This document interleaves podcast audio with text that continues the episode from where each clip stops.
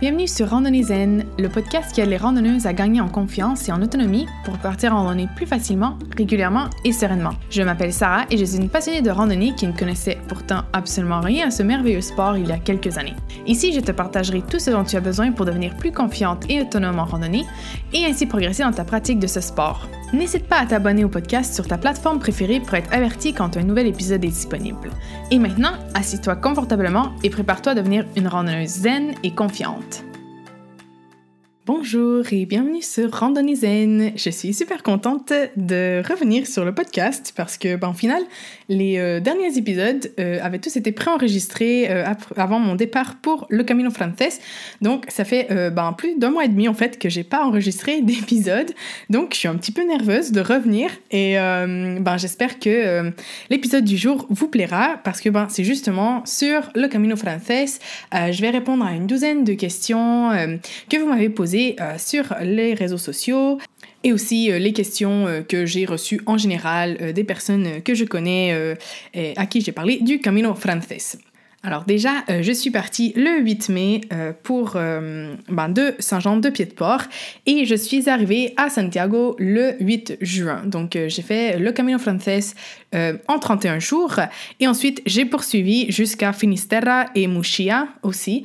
donc au total, j'ai marché pendant 36 jours pour compléter les 900 euh, km de euh, Santiago à euh. Donc voilà, je, voulais vous faire un petit retour aujourd'hui de, cette expérience et voilà, vous aider à préparer aussi ben, le Camino Frances si c'est quelque chose que vous voudriez faire. Alors déjà, ça a été une expérience incroyable, inoubliable, que je conseille vivement à tous. Euh, honnêtement, si c'est un projet que vous avez, euh, je ne peux que vous encourager euh, de le faire parce que c'est vraiment une expérience transformatrice qui, qui, va vous apporter beaucoup. Donc vraiment, je vous encourage à trouver le temps de faire le Camino Frances ou n'importe quel autre pèlerinage. Hein. c'est bien sûr là je parle du Camino Frances, mais faire un pèlerinage sur plusieurs semaines, c'est euh, vraiment une expérience transformatrice que je, je, vous souhaite à tous de faire. Donc euh, voilà, on va rentrer directement dans le vif du sujet avec les, les questions euh, qu'on m'a posées le plus souvent. Et donc, en espérant que ça vous aide à préparer vous aussi euh, le Camino Frances. Bien sûr, là ici, je vais parler du Camino Frances, euh, mais si vous avez des questions sur d'autres pèlerinages, j'ai aussi fait d'autres pèlerinages. Je suis en pleine planification pour faire euh, trois, quatre autres pèlerinages. Donc, si vous avez d'autres questions sur d'autres caminos et tout, n'hésitez pas à m'écrire sur Instagram à Randonnée Donc, voilà, on va y aller directement avec la première question, donc qui revient souvent, c'est combien de temps est-ce que ça prend pour faire le euh, Camino Frances et est-ce que euh, ben voilà on peut le faire en plusieurs fois ou est-ce qu'il faut le faire en euh, une seule fois? Donc moi comme je vous ai dit j'ai mis 31 jours à faire le Camino Frances avec une vitesse moyenne donc de 25-26 km par jour. Euh, généralement, dans les guides de voyage et tout, ce qui, dans, ouais, les guides de voyage, euh, ce qui est indiqué, c'est que ça prend entre 30 et 35 jours pour compléter euh, de, de Saint-Jean-de-Pied-de-Port à euh, Saint-Jacques-de-Compostelle ou Santiago. Je risque de dire souvent Santiago euh, parce que voilà, c'est le nom en espagnol et c'est comme ça que je l'appelais tout le mois. donc euh, voilà, Santiago, Saint-Jacques-de-Compostelle, c'est la même chose. donc voilà, ça c'est la moyenne. C'est bien sûr à considérer selon votre rythme de marche. Aussi des pauses que vous allez faire parce que par exemple, moi j'ai fait les 31 jours sans aucune pause, sans rester une journée de plus à visiter par exemple les villes comme Pamplona, Burgos, León, etc. Donc, euh, bien sûr, si vous voulez aussi vous arrêter dans ces villes, ben, il faut considérer euh, des journées en plus. Là, ici, moi, les 31 jours, ça ne considère pas non plus euh, les deux jours que j'ai passés à Santiago pour visiter, la journée avant que, je, que, je, ben, que je parte pour marcher le, vrai, la, vraie première journée de marche. Euh, donc, il y a aussi une journée euh, avant ça où je suis arrivée à Saint-Jean. Euh, donc, voilà, disons que là, ce que je vous dis, c'est vraiment les jours de marche. Mais bien sûr, il faut considérer les jours pour la, une journée avant pour arriver à Saint-Jean, au moins une journée à Santiago parce que ben voilà, vous allez vouloir ben, déjà visiter la ville, vous reposer un petit peu avant de prendre votre avion et tout.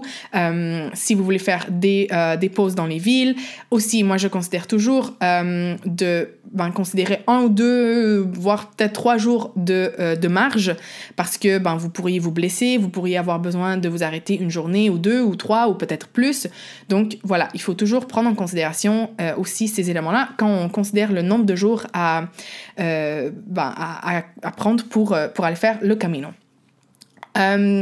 Si vous voulez une petite idée, donc moi ce que je vous conseille c'est si vous êtes une personne débutante en randonnée, en pèlerinage, vous vous n'avez jamais marché, pour plusieurs jours d'affilée, euh, plusieurs kilomètres par jour, alors moi je vous conseillerais de ne pas euh, calculer plus de 20 kilomètres par jour, surtout pour les premiers jours du Camino. Si vous n'avez jamais rien fait de, de, de pareil, euh, Vraiment, euh, c'est mieux de calculer moins de kilomètres par jour et ensuite augmenter la vitesse que de calculer plus de kilomètres par jour et de pas réussir à les faire. Donc, euh, si vous êtes débutant, euh, surtout la première semaine par exemple, ne vous surestimez pas et allez-y pour en 20 km par jour, ce qui est une, bonne, distance pour commencer et se mettre dans le bain. si vous avez de l'expérience et tout, vous avez déjà fait 25 hum, km par jour, c'est la moyenne de la plupart des pèlerins, euh, donc euh, qui, sont en forme, qui ont et, donc euh, même les, les, les, semaines là, les 2, 3, 4, 4e semaine et tout, la plupart des gens font déjà du 25 km par jour sans problème. Donc si vous avez déjà fait de la marche sur plusieurs jours, vous êtes entraîné et tout, vous pouvez déjà calculer dès le début 25 km par jour et ça devrait le faire. Je ne vous conseille pas d'aller au-delà des 25 km par jour, sauf si euh, vous êtes une personne très entraînée et, ou que vous avez vraiment le temps hyper compté. Euh, mais voilà, c'est sûr qu'à faire plus que 30 km par jour euh, pendant ben, un mois, c'est intense pour le corps, c'est un gros effort. Donc voilà, moi, je ne vous conseille pas aussi parce que euh, il y a des journées euh, avec pas mal de, montées euh, et selon la saison et tout, il peut faire vraiment chaud. Donc, ben, 30 km par jour, si vous voulez arriver avant la chaleur, ça veut dire qu'il faut se lever, mais hyper, hyper tôt, genre 4 heures du matin, des trucs comme ça. Donc, voilà, moi, je vous conseillerais pas d'aller au-delà des 30 km. bah, honnêtement, je vous conseillerais pas d'aller au-delà des 25 si vous pouvez. ça va vous permettre de quand même profiter quand vous arrivez le soir de, ben, de le soir en fait, en faisant 25 km, vous allez arriver euh, en début d'après-midi, du coup. Donc, ça vous permet quand même d'avoir du temps pour vous reposer, faire les choses euh, tranquillement, visiter un peu euh, les villes et tout. Donc voilà mon conseil personnel. pour ce qui est de faire le camino en une fois ou en plusieurs fois, Bien sûr, si vous avez la possibilité de vous prendre euh, un mois, ben, c'est plus cinq semaines en fait au final euh, de vacances et, de le faire au complet, je vous conseille absolument de le faire parce que euh, vous allez vivre vraiment l'expérience complète et et voilà, moi, je, vous conseille le plus possible de le faire en un mois. Par, contre, euh, je sais que c'est vraiment pas facile de prendre cinq semaines de congé euh, quand on travaille, quand on étudie, etc. Donc, si vous devez absolument le diviser, moi, je vous conseille de le diviser en deux. Donc, de faire Saint-Jean euh, de Pied-de-Port jusqu'à Saugun, qui est la moitié officielle, ou sinon Léon, qui est juste deux jours de plus de Saugun. Et comme ça, ça vous fait déjà la moitié. Et de faire ensuite ben, de Saugun ou Léon jusqu'à Santiago.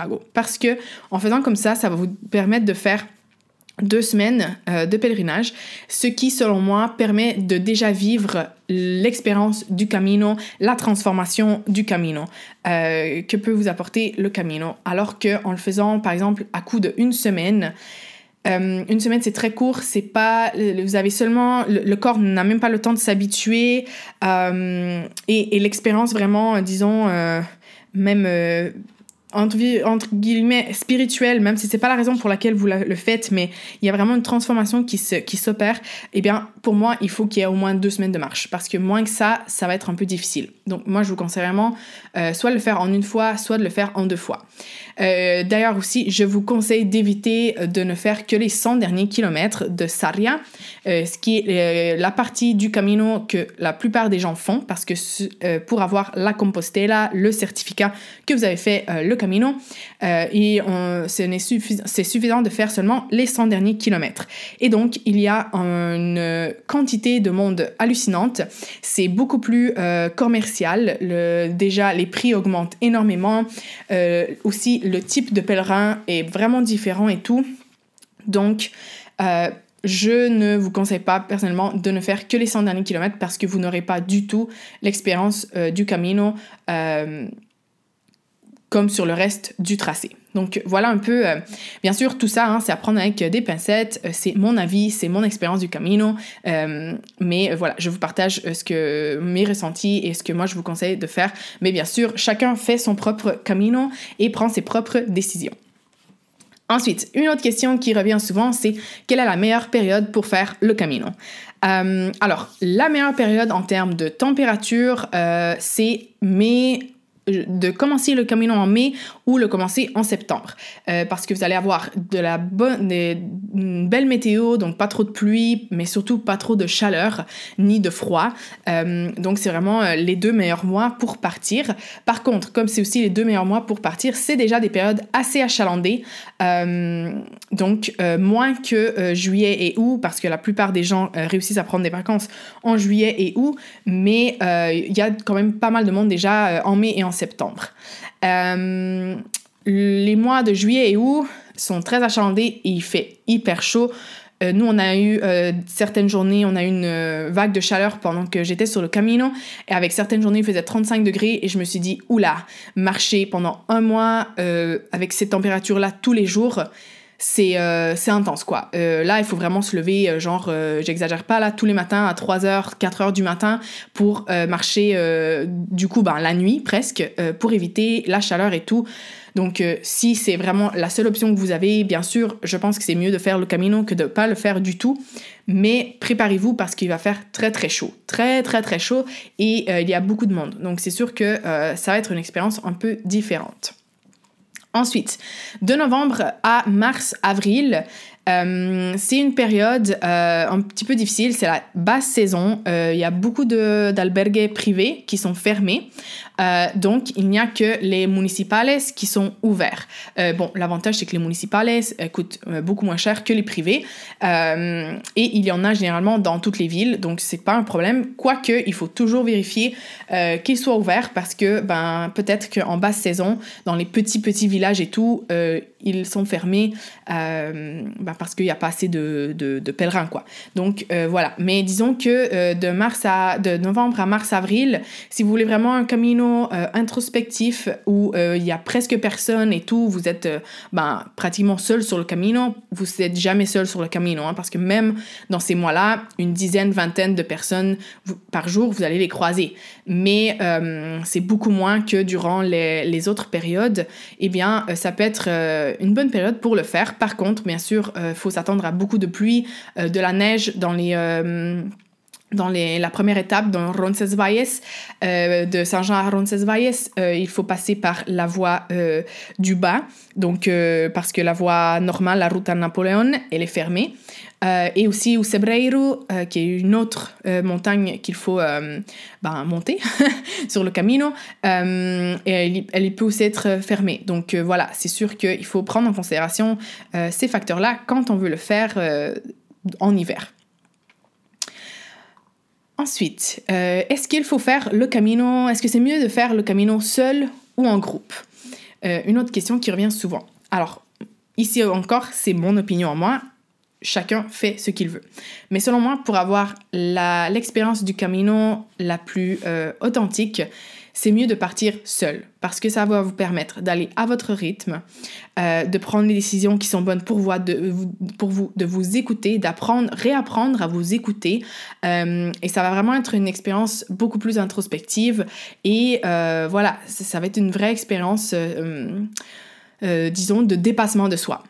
Euh, et si vous avez peur de partir seul parce que bon, vous dites s'il m'arrive quelque chose et tout, qu'est-ce qui se passe et tout, je vous répète, on n'est jamais seul sur le Camino. Même en hiver, il y a toujours des gens qui font le Camino. Les, gens en Espagne sont hyper, hyper accueillants, hyper aidants et tout. vous ne vous retrouverez jamais seul sur le Camino.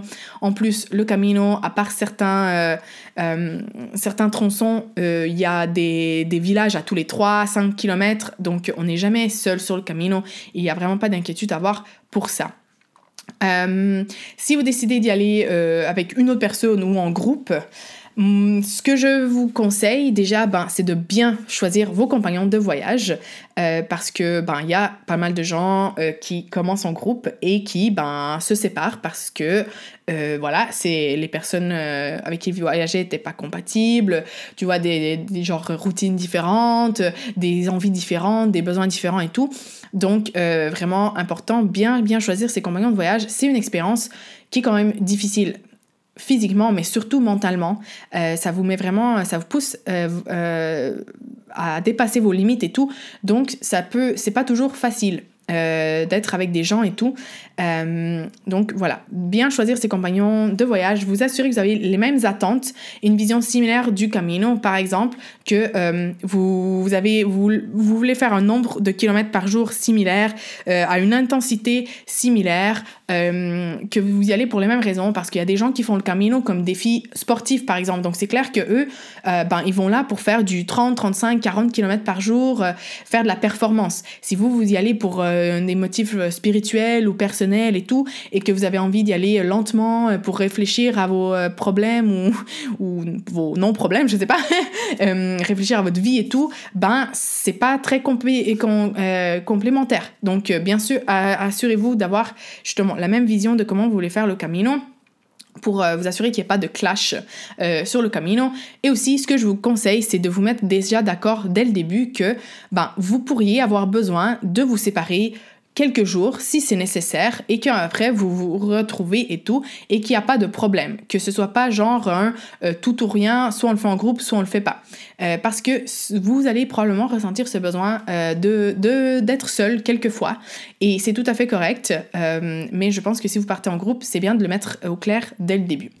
Aussi, si vous partez en groupe, la période à laquelle vous allez y aller va être importante parce que, bien sûr, c'est beaucoup plus difficile de trouver en période achalandée 6 euh, lits qu'un lit.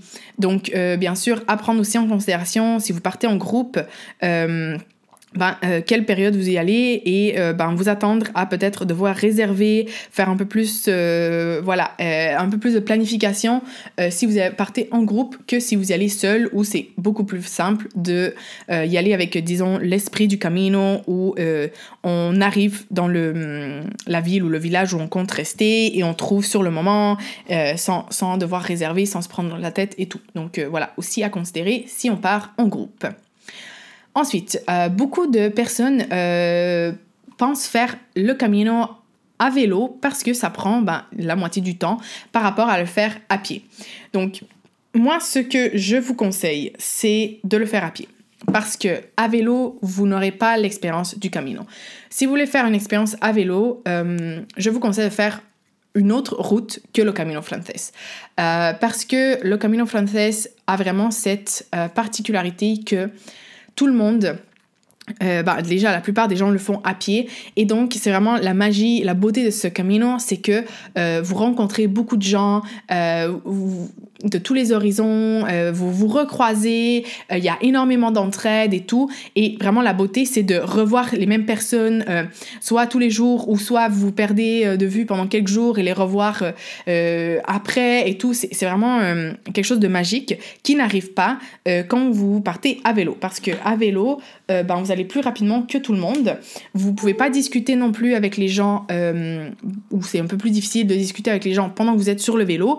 Euh, et euh, ben, dans les albergues, comme vous allez plus rapidement, vous ne rencontrez jamais les mêmes personnes, ou presque. Donc, moi, ici encore, c'est mon avis personnel. Chacun fait comme il le veut, mais si vous voulez faire le Camino Frances et vivre l'expérience du Camino, à pied, c'est vraiment euh, la, meilleure façon de le faire. Selon moi, je vous répète. Si vous voulez le faire en vélo, bien sûr, vous le faites, mais euh, je pense que l'expérience sera complètement différente. Maintenant, on va parler budget, parce que ça, c'est la question qui revient le plus souvent. C'est combien ça coûte faire le Camino? Alors, moi, mon budget, hors transport parce que bon le transport euh, si vous venez d'Europe ou si vous venez euh, d'Amérique du Nord par exemple ben euh, le budget ne sera pas le même donc vraiment hors transport hors avion bus je sais pas quoi pour arriver en Espagne et en repartir mon budget à moi ça a été de 1350 euros pour 42 jours soit 32 euros par jour. Et pourquoi 42 jours? Parce que, bon, comme je vous ai dit, j'ai marché pendant 36 jours, mais il faut considérer euh, après, moi, j'ai eu des problèmes avec mon avion. Bref, euh, j'ai dû arriver, euh, partir de chez moi deux jours avant mon départ pour le Camino. je suis restée deux jours à Santiago. ensuite, au retour, j'ai dû rester une nuit à Santiago, puis une nuit à Porto pour revenir. Bref, donc voilà, c'est pour ça que moi, je calcule 42 jours. et donc voilà, ça m'a coûté donc 32 euros par jour, en considérant que le coût pour les hébergements dans, dans les albergues, euh, c'est de 8 euros, généralement 8, 10 euros dans les albergues municipaux. Donc ça, ce sont les albergues qui sont les moins chers. Ce sont euh, généralement des assez gros dortoirs. Euh, ils sont gérés par les, les, villes de, sur le Camino. et donc voilà, ça ce sont les, les options moins chères. C'est la différence, c'est aussi qu'on ne peut pas réserver dans les albergues municipales, alors que dans les albergues privés, euh, ben là, on peut réserver. Généralement, euh, il y a les draps, euh, des vrais draps.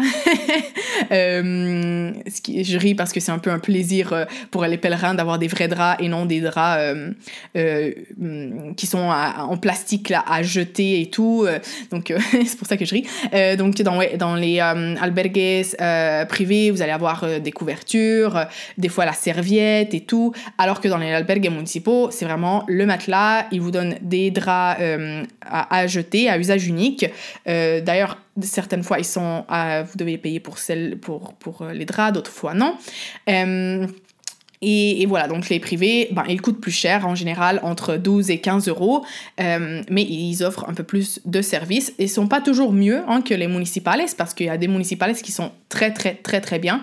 Euh, mais euh, voilà, voilà un petit peu la différence. Donc, pour faire, vous, vous aider à faire votre budget, considérez entre 8 et 15 euros par nuit si vous allez en albergue. Si vous allez en chambre privée, euh, là, ça varie entre 20 et 40, 50 euros selon euh, ben, les villes, l'endroit où vous allez et tout.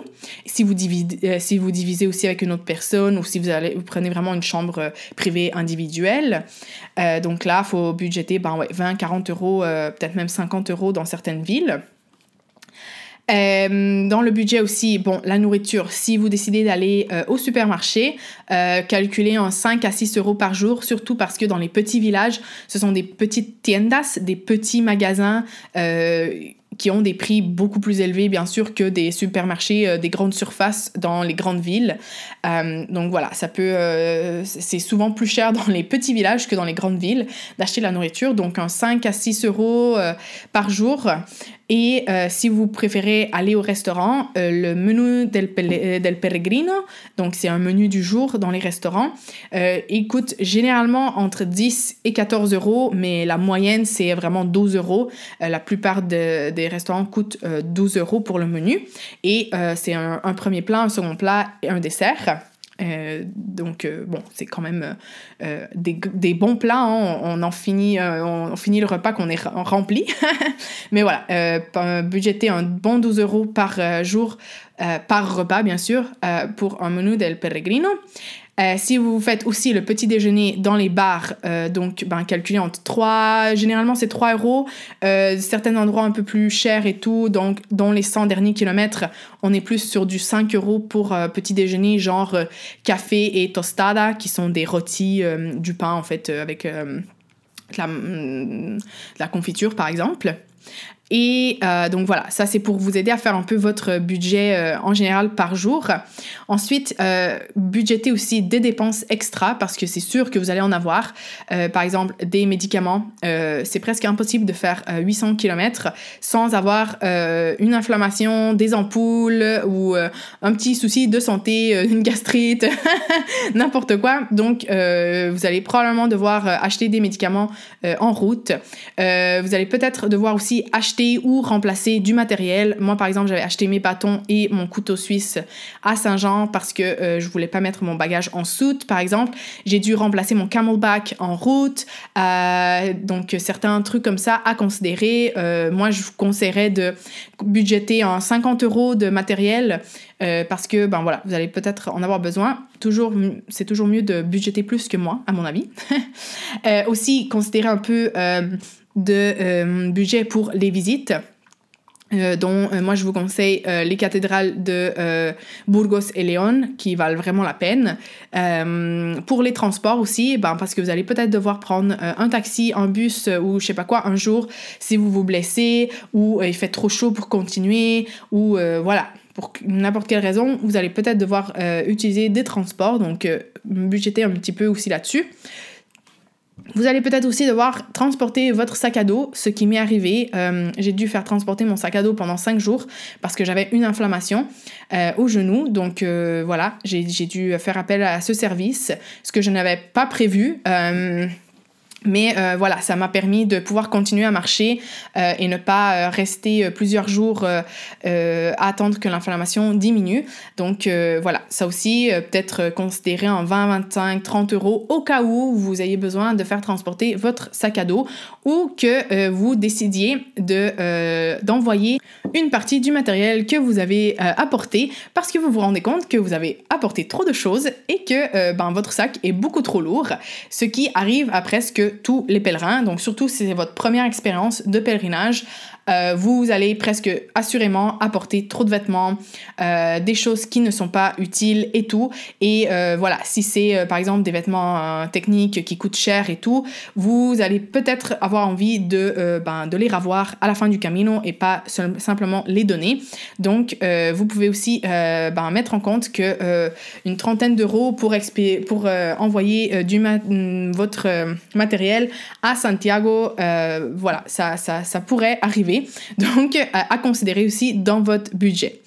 Donc, au final, moi, ce que je pense euh, en calculant et tout, et en parlant avec d'autres pèlerins sur le Camino et tout, euh, le budget minimum pour une trentaine de jours sur le Camino, c'est vraiment 600 euros. Et 600 euros, c'est très très bas. Moi, j'irais même plus sur du 700 euros pour une trentaine de jours pour être sûr que, ben, justement, vous avez un peu de manœuvre pour les dépenses imprévu.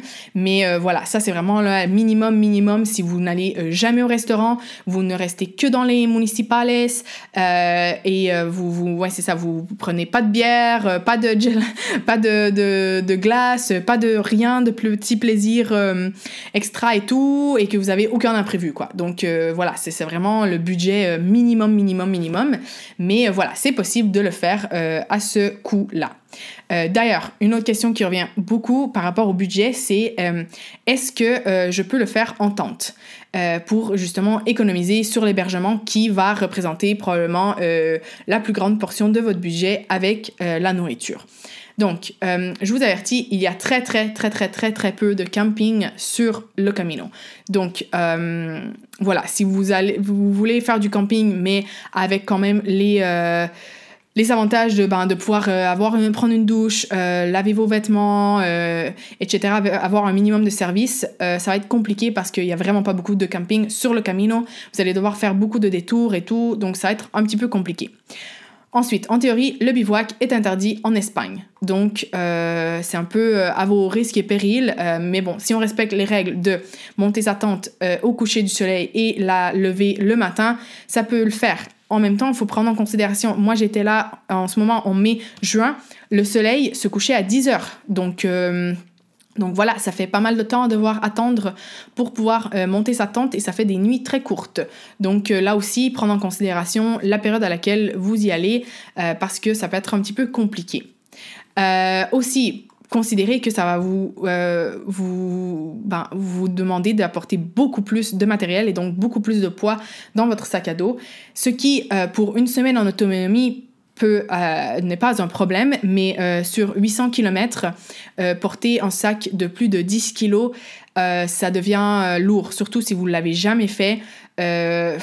moi, je ne vous le conseillerais pas surtout si c'est votre première expérience. Donc euh, voilà. Hum, c'est peut-être mieux d'attendre une année de plus, euh, mettre un peu de plus de côté d'argent que de risquer de, euh, d'y aller et de ne pas réussir à le faire parce que ben, vous vous blessez à cause du poids du sac.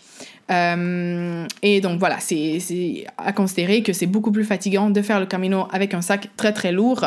Et aussi, ça permet encore ici, selon moi, de vivre un peu moins l'expérience du camino parce que c'est vraiment dans les, euh, dans les albergues euh, que on rencontre les gens, qu'on fait des que ben voilà la, la, beauté du Camino pour moi c'est vraiment de rencontrer des gens. Donc c'est sûr qu'en étant en tente ben vous vous coupez d'une grande partie de la vie sociale du Camino euh, de la rencontre avec des gens et tout. Donc c'est aussi à considérer si votre objectif c'est euh, aussi ben de rencontrer des gens et tout ben la tente c'est peut-être pas euh, la meilleure option Ok, et là je me rends compte que l'épisode durera beaucoup plus longtemps que ce que j'avais prévu. Donc, euh, on va le faire en deux parties euh, pour euh, éviter de faire un épisode d'une heure. Donc voilà, on se retrouve pour le prochain épisode avec la deuxième partie sur les questions les plus fréquentes que j'ai reçues sur le Camino Frantes. En attendant, bien sûr, si vous avez des questions sur ce que j'ai dit dans l'épisode du jour, eh bien, n'hésitez pas à m'écrire. je pense que, ben, j'espère en fait que je transmets le fait que ben, j'ai adoré faire le Camino Frances et que j'en parlerai pendant des heures. Donc, euh, n'hésitez pas à m'écrire si vous avez des questions, ça me fera plaisir. Et euh, ben voilà, en attendant, je vous vois pour le prochain épisode. Je vous souhaite une belle semaine et je vous laisse avec la citation du jour. Un voyage se mesure mieux en amis qu'en mille de Tom Cahill. Donc euh, voilà, je vous souhaite de faire des belles randonnées et on se voit dans le prochain épisode. Ciao